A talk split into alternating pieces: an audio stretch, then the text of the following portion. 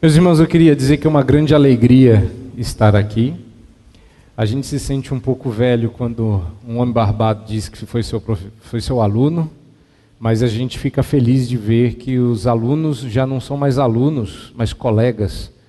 Meu mestre e mentor, reverendo Vadislau, diz que filhos crescem para se tornar irmãos e professores ensinam para que seus alunos sejam colegas.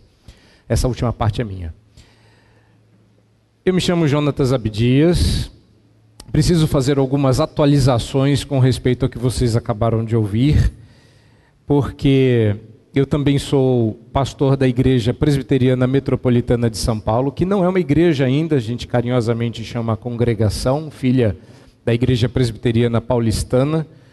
Uh, também agora não sou, uh, na verdade isso é muito recente. Desde que houve o convite para cá, eu deixei de ser capelão.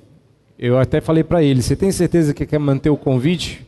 Porque agora eu deixei a capelania Mackenzie desde dezembro e atualmente eu sou professor da Universidade Presbiteriana Mackenzie. As disciplinas que eu leciono lá são Ética e Cidadania e Cosmovisão Reformada.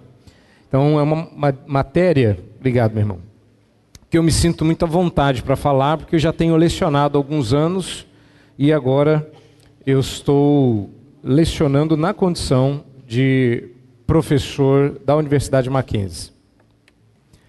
E, aliás, uma pergunta interessante para quem vai para a universidade, porque muita gente se perde lá numa crise de identidade. Mas esse não é o nosso assunto deste, é, deste evento. Bom, eu sou casado com a Marcela, pai de três lindas moças, que muito sabiamente eu não trouxe para vocês não ficarem olhando. Vocês vão ter que acreditar pela fé que elas são lindas é, e estão muito bem protegidas.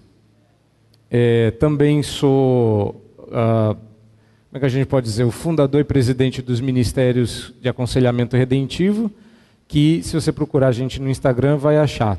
Temos cursos de aconselhamento e temos feito outros projetos na internet também para ajudar as pessoas a aprender e colocar em prática o aconselhamento bíblico da perspectiva do aconselhamento redentivo. Acho que essas são as atualizações que precisavam ser feitas, porque desde que houve convite, muita coisa mudou em pouco mais de um mês. Meus queridos, eu tenho me esmerado na minha formação e no meu ministério para falar sobre aconselhamento, que é minha área de grande paixão. E por causa disso, eu tenho que estudar áreas na área de filosofia, assuntos na área de filosofia, e acaba a gente esbarrando em cosmovisão e em filosofia cristã. Eu estou dizendo isso porque esta primeira aula, ou a primeira palestra, eu vou tentar ser o mais objetivo possível, ela tem boa parte do material que eu leciono na universidade. Eu só trouxe aqui as partes é, em que eu posso me soltar para falar, mas o que você vai ouvir aqui, e boa parte disso eu falo na universidade. E só por isso já seria, pelo menos que eu estou vendo aqui, os pais e os mais jovens, pelo menos para vocês já deveria ser um grande encorajamento. Porque você vai se perguntar se eu tenho coragem de falar o que eu estou falando aqui em um ambiente universitário. E a resposta é sim. Encorajem, porque não é fácil. Abrir a boca para falar certas coisas em um ambiente universitário é pedir para apanhar. É pedir para ser escanteado, para ser humilhado, para ser zombado. Mesmo quando você é um professor.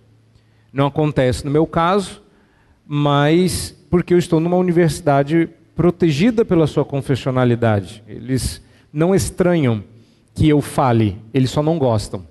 E às vezes o embate acaba sendo proveitoso.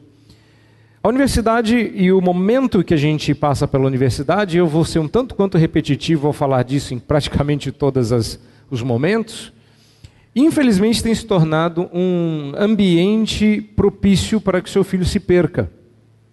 E a ideia aqui é justamente dar ferramentas para que vocês não se percam e que para vocês mais velhos não ajudem eles a não se perder. Mas não precisa ser assim. A universidade não precisa ser o lugar onde a gente vai para se perder. desde que a gente mude a maneira de pensar o que é estudar, o que é ir para a universidade e em que ambiente a gente está indo. Tudo isso eu vou falar ao longo de todas as palestras que eu tive a oportunidade de tratar com vocês. Eu estou dizendo isso porque eu acho que a primeira coisa que a gente pensa quando imagina um ambiente universitário são nos desafios. O ambiente universitário é um ambiente rico de novidades, oportunidades, e em nossa cultura é o início da vida adulta. É o momento onde vocês ilusoriamente acham que se tornaram donos dos próprios narizes. Não é verdade. Mas eles vão achar. Alguns pais não veem a hora deles finalmente terem a responsabilidade sobre si mesmos e entregam os seus filhos à universidade. E tudo isso é, está dentro de uma cultura praticamente 100% errada, do tipo que muitas pessoas pensam ser a escola dominical. Eu trago, a, me perdoem a expressão, e ponha isso entre aspas para eu não parecer indelicado, mas traz a peste do filho para a igreja e pede no final que entregue ele crente. Está aqui o Taz, que eu, que eu, meu filho, e eu quero que você me devolva o perna longa. Porque é isso que as pessoas pensam, que a escola redime. E muitas vezes acontece dos pais chegarem na universidade e fazer o mesmo. Está aqui o meu filho, me entregue formado, como se o processo todo fosse neutro ou só positivo. A grande verdade é que a universidade é, ela fornece um monte de desafios, porque finalmente, agora que na nossa cultura essas crianças e adolescentes vão finalmente experimentar a vida adulta, elas vão experimentar não só a responsabilidade sobre seus estudos, sobre uma casa, mas principalmente a responsabilidade da vida delas com Deus. É porque lá não vai ter ninguém dizendo, leia a Bíblia, faça oração. Você está indo à igreja? Como é que você se comporta com os seus amigos? Lá, eles estarão sozinhos para colocar em prática aquilo que eles acumularam ao longo do tempo. E aí é que está o problema. Eles não vão colocar lá em prática aquilo que eles acumularam intelectualmente ao longo do tempo. Lá é o momento onde o que estava no coração vai começar a sair. E aí o que acontece? Eu vou contar para vocês um segredo, só para vocês, daqui e do restante do planeta Terra pela internet. Um segredo. Ah, quando um pai uma mãe acha que seu filho se perdeu na universidade, eu levanto a tese de que talvez ele já tenha vindo perdido. A hora de você resgatar o seu filho é agora. E é por isso que, dentro dessa minha palavra inicial, eu parabenizo todo o esforço e todo o projeto que vocês têm feito. Muitas vezes, o trabalho que a gente faz na adolescência não é mais um trabalho de prevenção, é um trabalho de resgate. Porque o que acontece é que até o presente momento, boa parte da vida espiritual, do relacionamento que os nossos filhos têm com Deus, é um relacionamento de tutelado. Eles têm a nós, pais e mães, como tutores. E o relacionamento deles ainda é muito institucional com Deus. Eles sabem que tem que vir à igreja porque o pai chama, porque a mãe chama, porque é domingo. E o relacionamento com Deus é deixado de lado a maneira desleixada até ou descuidada que muitos adolescentes têm com a sua vida com Deus se torna desvio, se torna desigrejado, se torna outras anomalias da fé cristã que a gente experimenta no nosso século quando vão à universidade. Então, esse é o momento de nós falarmos sobre como é importante você obedecer o que está lá em Provérbios 4, 24. Sobretudo, o que se deve guardar, guarda o coração, porque deles, dele procedem as fontes da vida. Mas normalmente o que a gente quer é guardar a mente, é guardar o conteúdo intelectual, é dar a eles ferramental teórico para que eles tenham o um argumento para vencer o professor. Isso não vai acontecer. Uma coisa que o seu jovem vai descobrir muito rapidamente na vida universitária é que o pior professor universitário tem mais argumentos que o melhor aluno bem preparado. Isso é muito ruim porque ele chega cheio de argumentos e ele estou protegido e ele descansa em um escudo que não é o do Capitão América. No primeiro peteleco universitário que ele leva, o escudo racha. E ele fala: Mas eu confiei nesse material. Pois não é isso. Acho que a metáfora não é essa. Não há escudo no mundo que possa te proteger, a menos que ele seja o, o escudo bíblico. Aquele que resiste aos dardos inflamados do maligno, sobre o qual Paulo fala em Efésios capítulo 6. E aonde que esse escudo está? E esse é o problema. Ele está tão internamente que não é exatamente algo externo que nos protege intelectualmente. A proteção tem que ser no coração. E esse é o ponto. Se a gente vai começar a falar sobre este assunto, é importante que a gente defina os termos. O que é que eu quero dizer com coração? O que vai realmente, repito, o que vai realmente proteger os seus filhos em um ambiente universitário é um coração resguardado pelo poder do Espírito Santo de Deus. Isso não é feito somente, tem esses elementos, mas não é feito somente de caráter intelectual. Como bem colocou o pastor, o, problem, o problema dos nossos problemas é um problema do coração. Meu professor George Scipione sempre dizia isso, que o coração do problema é um problema do coração. E o outro mestre, reverendo Vadislau, diz que quando alguém diz que é uma pessoa cardíaca, ele sempre lembra que todos somos, porque nenhum de nós é hidráulico. Abra sua Bíblia em Hebreus, capítulo 4, verso 12. Confira na sua Bíblia que este não é um conceito qualquer. Eu vou já pular meio que para o fim, pensando aqui, Hebreus porque quando a gente fala de guardar o coração, e eu já tinha mencionado provérbios antes, você vai ler que a palavra de Deus é viva e eficaz, mais cortante do que qualquer espada de dois gumes, e penetra até o ponto de dividir alma e espírito, juntas e medulas, e é apta para discernir os pensamentos e propósitos do coração. E antes que você tire da cartola algum tipo de heresia tricotomista, vocês vieram numa conferência pré-universitária e não trouxeram caderno e caneta para anotar? Tricotomia, não tem nada a ver com tricô, e para os médicos presentes não tem nada a ver com cortar os pelos na preparação pré-operatória. Tricotomia significa uma divisão em três do homem. Pensa numa pizza, divide ela em três pedaços e divide ela irmãmente, fraternalmente, igualmente. Vai dar certo? Não. Você que tem irmão sabe que sempre dá briga. Já tentou dividir o restante da Coca-Cola entre os irmãos? Nunca dá certo. Sempre tem um que recebeu um pouquinho a mais. Não dá para dividir o homem. Eu defendo uma tese muito controversa, que todo mundo que tenta dividir o homem o mata. O homem só funciona bem quando está inteiro. Dividiu, ele morreu. Aliás, morte significa divisão.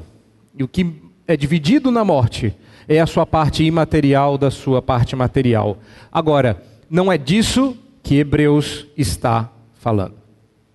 Quando você pega essa espada capaz de dividir o indivisível, ela faz um corte tão fino que ela divide alma de espírito, que é a mesma coisa.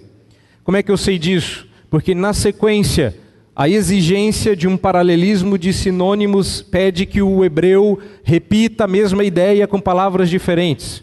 Portanto, a ideia de dividir alma de espírito não é diferente de dividir juntas e medulas. É claro que você pode ser tão específico, aí eu já passei por isso, claro, de estar falando sobre esse tema e alguém mais sábio na anatomia humana me dizer que existe uma diferença entre junta e medula. Eu sei, você sabe, o autor aos Hebreus não sabia. Para ele, juntas e medulas eram a mesma coisa, como alma e espírito era a mesma coisa, como pensamentos e propósitos do coração são a mesma coisa. Agora, é claro que a gente pode entrar numa celeuma, numa briguinha, numa discussão eterna sobre os termos e perder o ponto do texto. O que Hebreus está querendo nos dizer? Que ele tem um PhD em anatomia humana ou que você devia usar a Bíblia para alcançar as profundezas do ser, que ela vai aonde ninguém é capaz de ir? É o autor aos Hebreus que vai dizer que a Bíblia vai onde nenhum homem jamais esteve. Vocês precisam estudar mais cultura nerd. Mas os mais velhos já se lembraram do Capitão Kirk. Aonde que eu quero chegar com isso? A única forma da gente guardar o coração é colocando Bíblia dentro dele. E óbvio que nós não estamos falando aqui de anatomia humana, não falamos do órgão que pulsa dentro do seu peito, enviando sangue para o restante do seu corpo. Menos ainda, eu estou me referindo ao coração como a fonte dos seus sentimentos. Toda vez que eu vou falar sobre coração, eu volto nesse tema. Eu não vou desistir. Às vezes eu acho que não funciona, mas eu não vou desistir. Vocês sabem disso. E tem muitos pastores reformados, para minha surpresa, que conhecem o conceito reformado de coração e insistem em colocar o coração aqui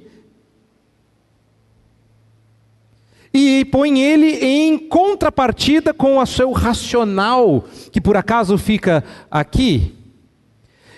Eu perco um pouco da linha e da compostura, eu fico é, ligeiramente irritado com isso, vocês não notaram, mas aqui por dentro eu fiquei.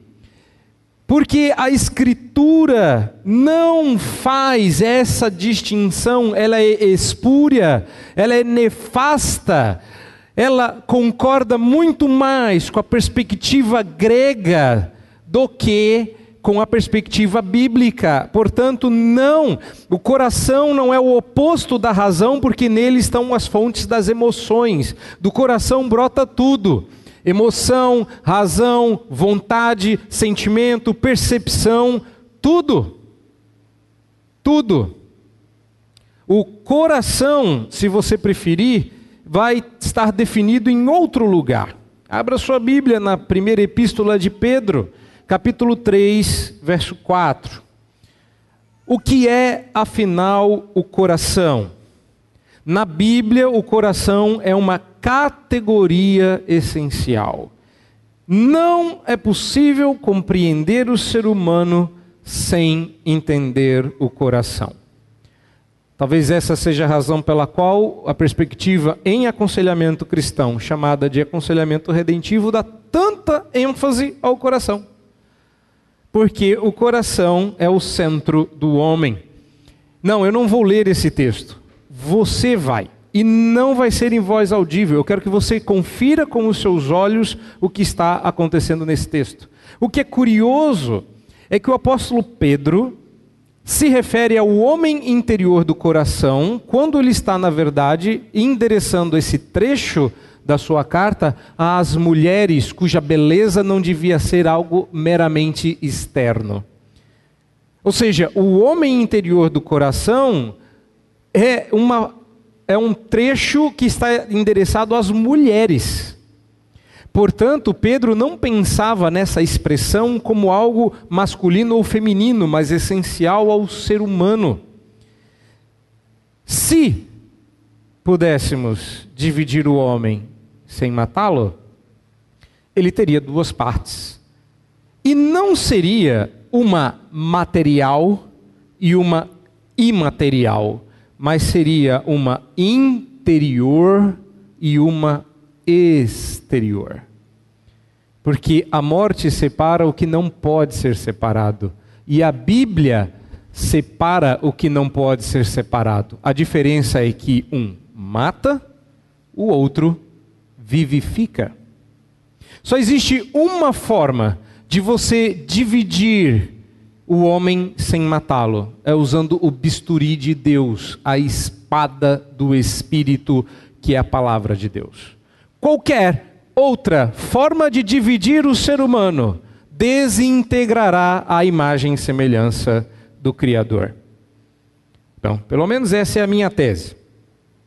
De modo que eu vou aqui usar João Calvino para começar as provocações conectadas à necessidade de guardar o coração em um ambiente universitário. João Calvino começa as institutas dizendo que, por outro lado, é notório que o homem jamais chega ao puro conhecimento de si mesmo até que haja antes contemplado a face de Deus e da visão dele desça a examinar-se a si próprio. Eu vou defender a ideia, a minha tese é de que só existe uma forma de você, de fato, proteger o seu coração usando as escrituras sagradas para isso. Conhecendo a Deus. O conhecimento de Deus no coração é o grande segredo. Porque se você conhece o autor do livro, você vai ter mais facilidade para entender o livro.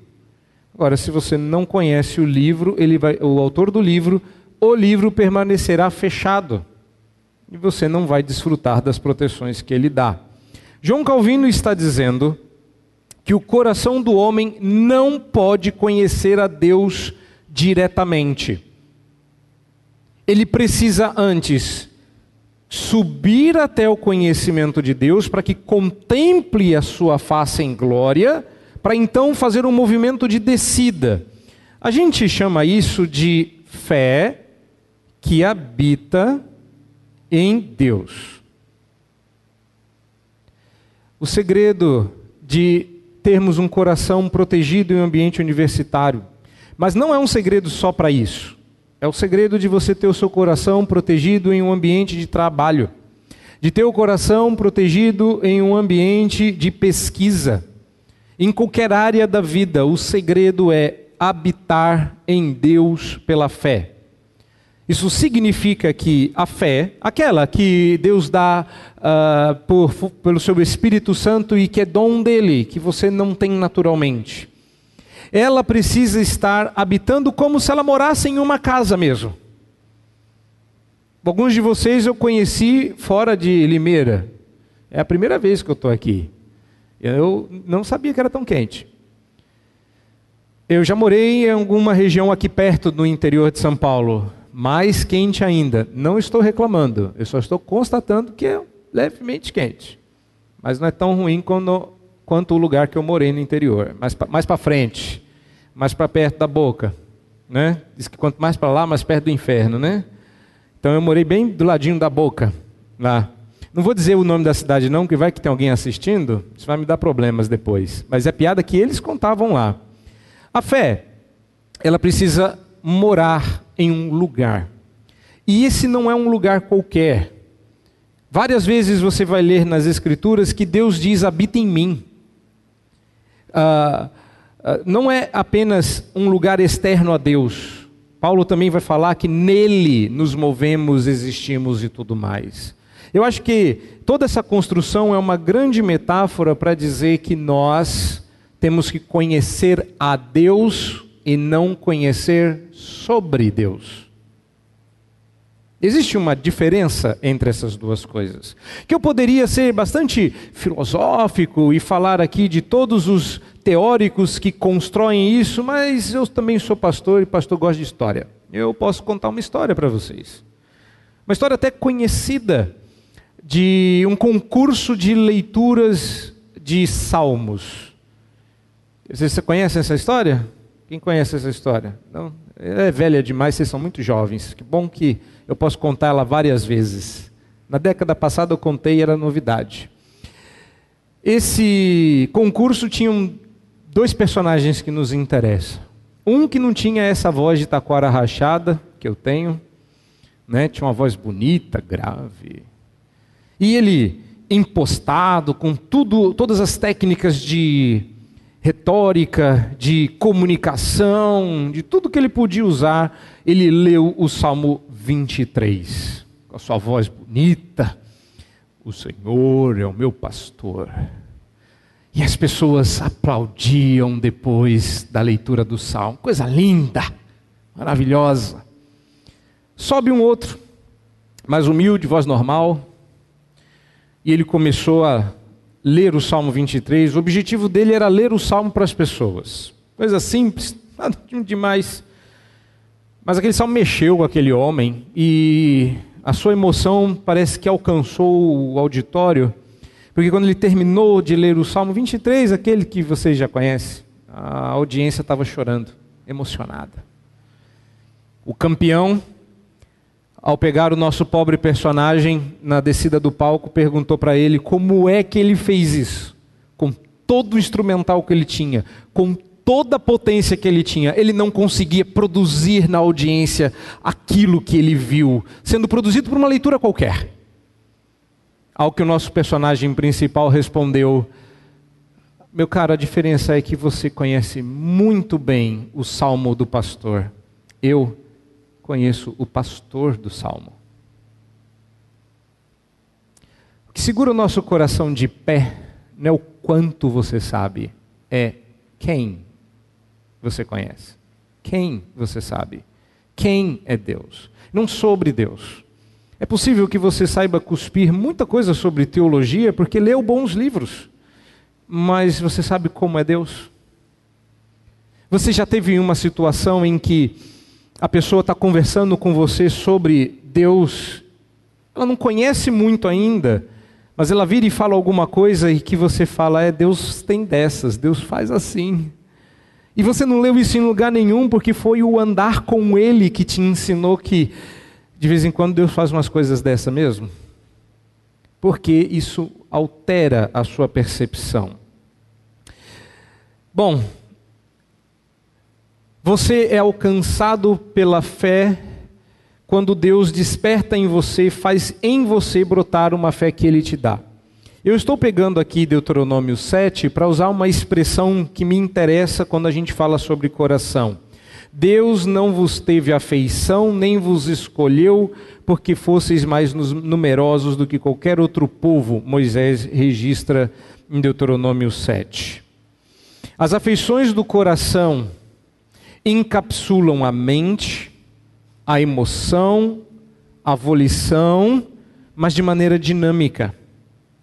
Vocês, meus caros irmãos, dos adultos aos mais jovens, não são um lego humano, um quebra-cabeça feito de partes que se juntam, formam, tipo, me perdoem a, a, a, a metáfora, mas como professor universitário a gente acaba tirando algumas coisas da cartola, aprendi algumas coisas. Eu preciso me comunicar com eles, com os, os que vão para a universidade. Então prestem atenção.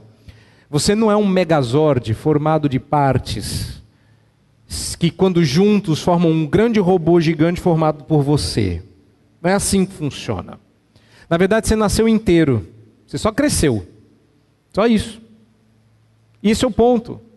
Como é que faz para a gente ter uma estrutura de pensamento que mantenha vocês unidos e não distribua as partes? Porque hoje é o que acontece. Uma parte de você vai para um profissional, uma parte de você vai para outro profissional e uma boa parte de você vai para a universidade. Antigamente, a gente entendia essas partes como algo positivo. Está aqui meu filho, das portas para dentro, é com você, das portas para fora, é comigo. Estava errado antes, a gente mudou, está errado agora, a gente vai mudar de novo, vai continuar errado enquanto a gente não buscar na palavra de Deus o paradigma. E é por isso que eu gosto tanto de pensar no coração e naquilo que protege você em uma universidade em termos de afeições do coração. Os processos de conhecimento, prestem atenção onde que eu quero chegar, juntem as partes que eu estou jogando aqui. Os processos do conhecimento e sua relação com as experiências interna e externa do indivíduo serão considerados à luz da dinâmica e da fluidez característica das coisas vivas. Como eu gosto desse trecho, que todos vocês estão vivos e a gente quer que permaneça assim espiritualmente, inclusive. Por que, que eu estou levantando esse ponto? Porque nós precisamos abandonar a ideia de que conhecimento é um conjunto teórico de dados a serem apreendidos intelectualmente. Sim, lembra que eu sou professor de cosmovisão? Pois em uma das minhas aulas eu tenho que dizer que esse é o conceito grego de conhecimento. Não é o conceito, conceito semita ou judaico-cristão bíblico para nós.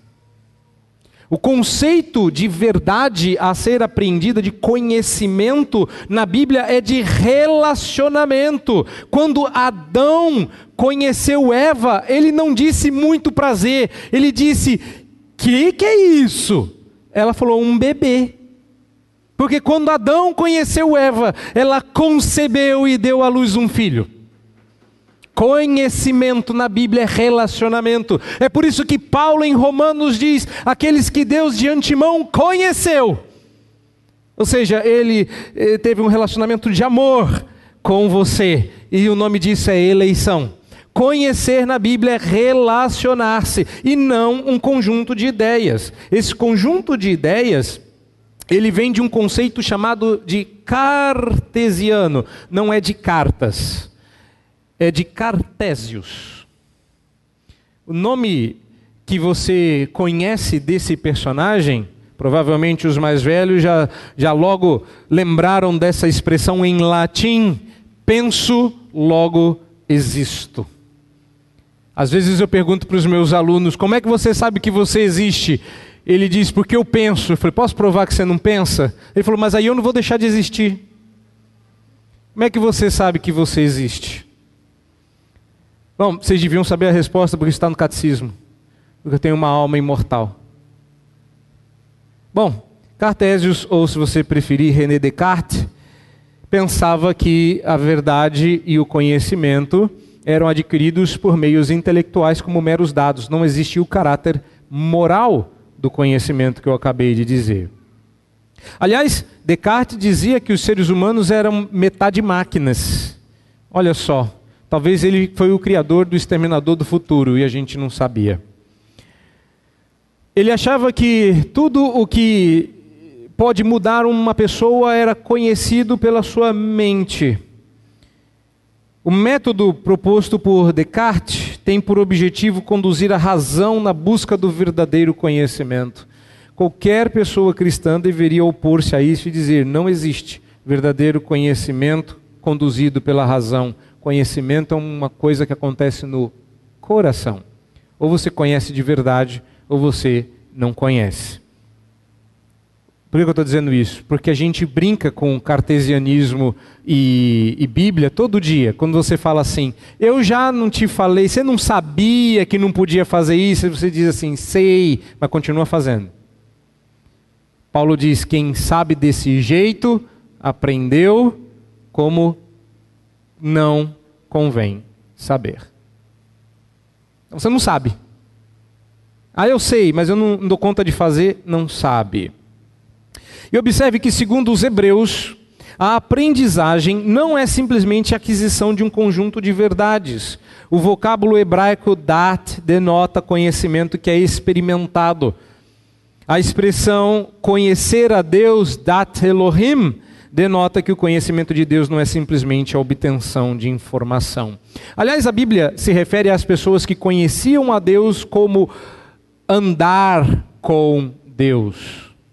Como é que você sabia que alguém conhecia Deus? Porque se alguém andava com Deus. A expressão no hebraico não é uma expressão traduzida. A maneira como se referem a isso é homem da aliança, mulher da aliança. Por quê? Porque eles andavam com Deus.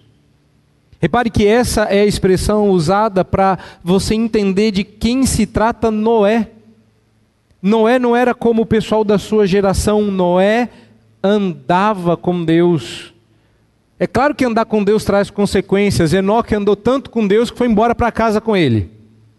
E já não era, porque Deus o tomou para si. Para onde ele foi? Quando eu tinha a idade de vocês, eu tinha uma teoria de que Deus levou Enoque para Plutão. E alguém dizia assim: Mas como é que você sabe? Eu falei: Não sei, mas você também não tem como conferir. Boa a minha teoria, né? Depois eu descobri que não era uma boa ideia, que nem tinha um Plutão. Estão dizendo agora que nem tem mais Plutão, né? Então, não sei também. Eu queria ter uma resposta. E a resposta é: não, eu cresci, eu estudei. E aí eu descobri que a resposta era muito mais bonita. Não precisa ser Plutão. Não precisa ter um lugar. Deus o tomou para si. Sabe para onde Enoque foi? Para ele. Habita em mim. Deus é o ambiente do homem. A casa que Deus fez para a gente morar é onde ele está. O nome para isso? Éden.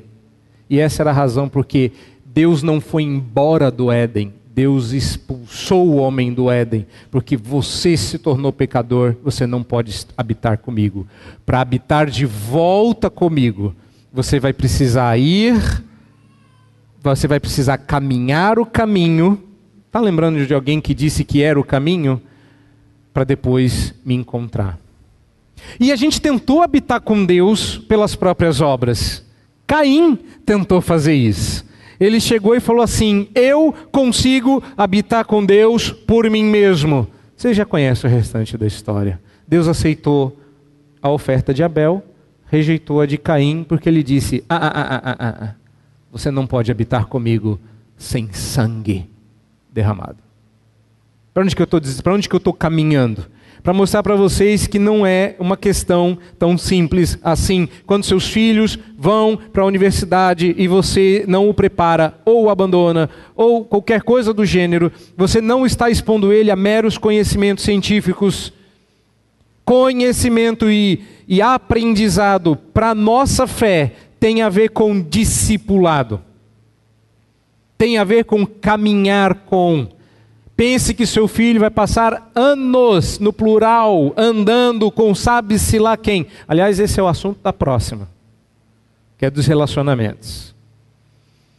Então é muito sugestivo o fato de que o Senhor Jesus viveu três anos com os seus discípulos antes de ordená-los para o ministério. Jesus chamou os discípulos para que tivessem com ele, porque eles precisavam ver na prática os conceitos que ele estava ensinando. Jesus deu várias aulas. E vocês sabem disso. Mas discipular e conhecer não é tá aqui os dados mas sentar-se junto com os discípulos, ouvir as dúvidas, andar com eles, mostrar na prática. Então, o processo de formação, e tudo isso para eu parar aqui. Formação é muito mais uma forma específica e comprometida de relacionamento do que a transmissão de conhecimento. Uma das reflexões que eu faço em aula, de caráter até filosófico, é que vocês não estão prontos. Vocês estão em processo de formação.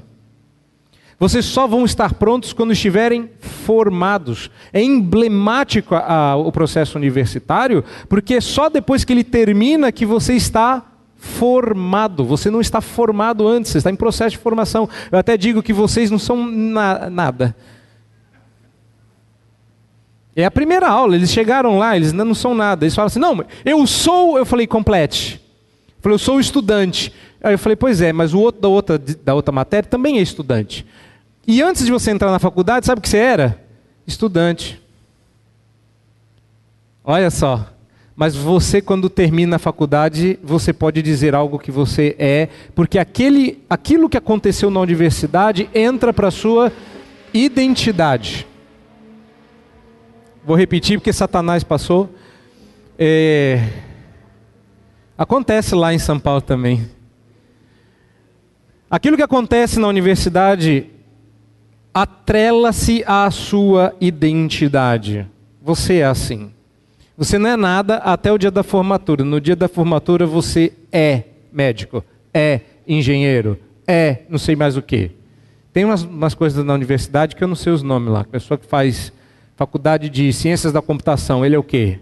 Cientista da computação? Ok, vai. É quem faz letras é o quê? Não sei. Eu só sei de uma coisa, que quando você termina a faculdade, você está formado e você diz assim, agora eu sou pá. E aí você diz, porque aquilo passa a ser parte da sua identidade. Por isso que é tão emblemático, não é coisa qualquer. Ah, só vai estudar mais um pouquinho. Não, eles vão terminar o processo de formação. Tanto é que depois você não se forma mais, você faz uma pós-graduação. Você faz algo que vem depois desse momento. E essas palavras, se não significam nada, se palavras não estão prenhas de significado, então eu vou embora porque não adianta nem eu continuar falando. Mas se elas querem dizer alguma coisa, então tem muita importância. Não tem toda a importância. Porque eu pretendo no domingo provar para vocês que o segredo do processo de formação não está na universidade. Eu pretendo provar por A mais B que o processo fundamental da formação dos seus filhos a esta idade já passou. Está mais aqui, ó. Daqui para baixo. Já passou. Se a essa altura eles já não estão começando a demonstrar sinais, se a fruta não aparece verde pendurada no galho, corra, porque é um sinal de que você precisa sair em resgate do soldado Ryan. Precisa sair correndo atrás, alguma coisa está errada. É, é um aviso. Mas eu dou aviso na primeira palestra para nas outras eu amenizar e vocês acharem que eu sou legal até o final. Portanto, eu caminho para o fim. Aliás, que horas que era o fim? Já passou, né? Tá certo. Calma que só tem mais dois slides, talvez três. Mas é só isso mesmo. Portanto, ensinar ensinar de maneira unívoca é comunicar o conhecimento de Deus. E é aí que Cosmovisão e Universidade se comunicam também. Porque, e aí que a gente vai falar depois, mas agora a gente está falando do coração. Porque não interessa qual seja a disciplina, todo conhecimento tem seu nascedouro em Deus. Falar, entender, sabia? Falar. O primeiro personagem a falar na história foi Deus. Entender, estudar, conhecer, tudo isso revela o Criador. Quando o seu coração não vai disposto a isso, protegido por essas verdades, você está se colocando em perigo. Todo conhecimento pressupõe o conhecimento de Deus. Essa é a razão pela qual muito conhecimento científico não fecha, não bate, tem explicações estapafúrdias, que as pessoas vão falar com ar de ciência e vocês vão falar assim: meu Deus, você está falando com tanta certeza que deve ser verdade. E se você discorda, você é expulso, escanteado mas isso não deixará de ser verdade. O conhecimento de Deus é algo incompreensível e, por inferência, o conhecimento do homem e do mundo é impossível sem a revelação de Deus. Podemos obter entendimento e compreensão do conhecimento por meio da revelação, e sem essa revelação, a fé terá de ser deslocada para a esperança, e a esperança habitará naquilo que eu amo mais. E essa. Depois vocês vão pegar o slide, meditem, tirem foto e pensem. Eu não estou brincando. Esse slide explica porque muitos se perdem na universidade. Porque lá atrás a fé não habitou em Deus para conhecê-lo. E aí eu não olho os conhecimentos do mundo a partir deste conhecimento de Deus. Quando eu ignoro a revelação, a fé que deveria habitar em Deus, ela é deslocada para a esperança, porque você tem esperança de conhecer. E na ausência de conhecimento, você habita naquilo que você mais ama. E a gente não gosta de coisa boa. A gente luta para gostar de coisa boa vocês não têm um gosto bom da vida. Aprender a gostar de coisa boa é treino. Se fosse assim, não é? Todo mundo ia gostar só do que é saudável. Não é? O conhecimento de Deus, portanto, é coisa do coração, isto é, âmago do ser, o próprio caráter da pessoa e o coração decaído por causa do pecado é completamente ignorante das coisas de Deus. E assim, o homem sem Deus pode conhecer alguma coisa, mas não pode conhecer o seu autor, seu significado, sua fidelidade, finalidade, nem qual o poder que a mantém. Ir para a universidade sabendo disso é uma delícia. Porque você vai ouvir muita coisa ruim e tudo bem. Ir para a universidade sem saber disso é se encantar com um lixo. É achar bonito o que é feio. É chamar de música barulho. É se perder no meio da multidão. Que Deus preserve os nossos filhos, porque tudo isso começa no coração. E é aqui que a gente começa o processo. Deus abençoe. Amém.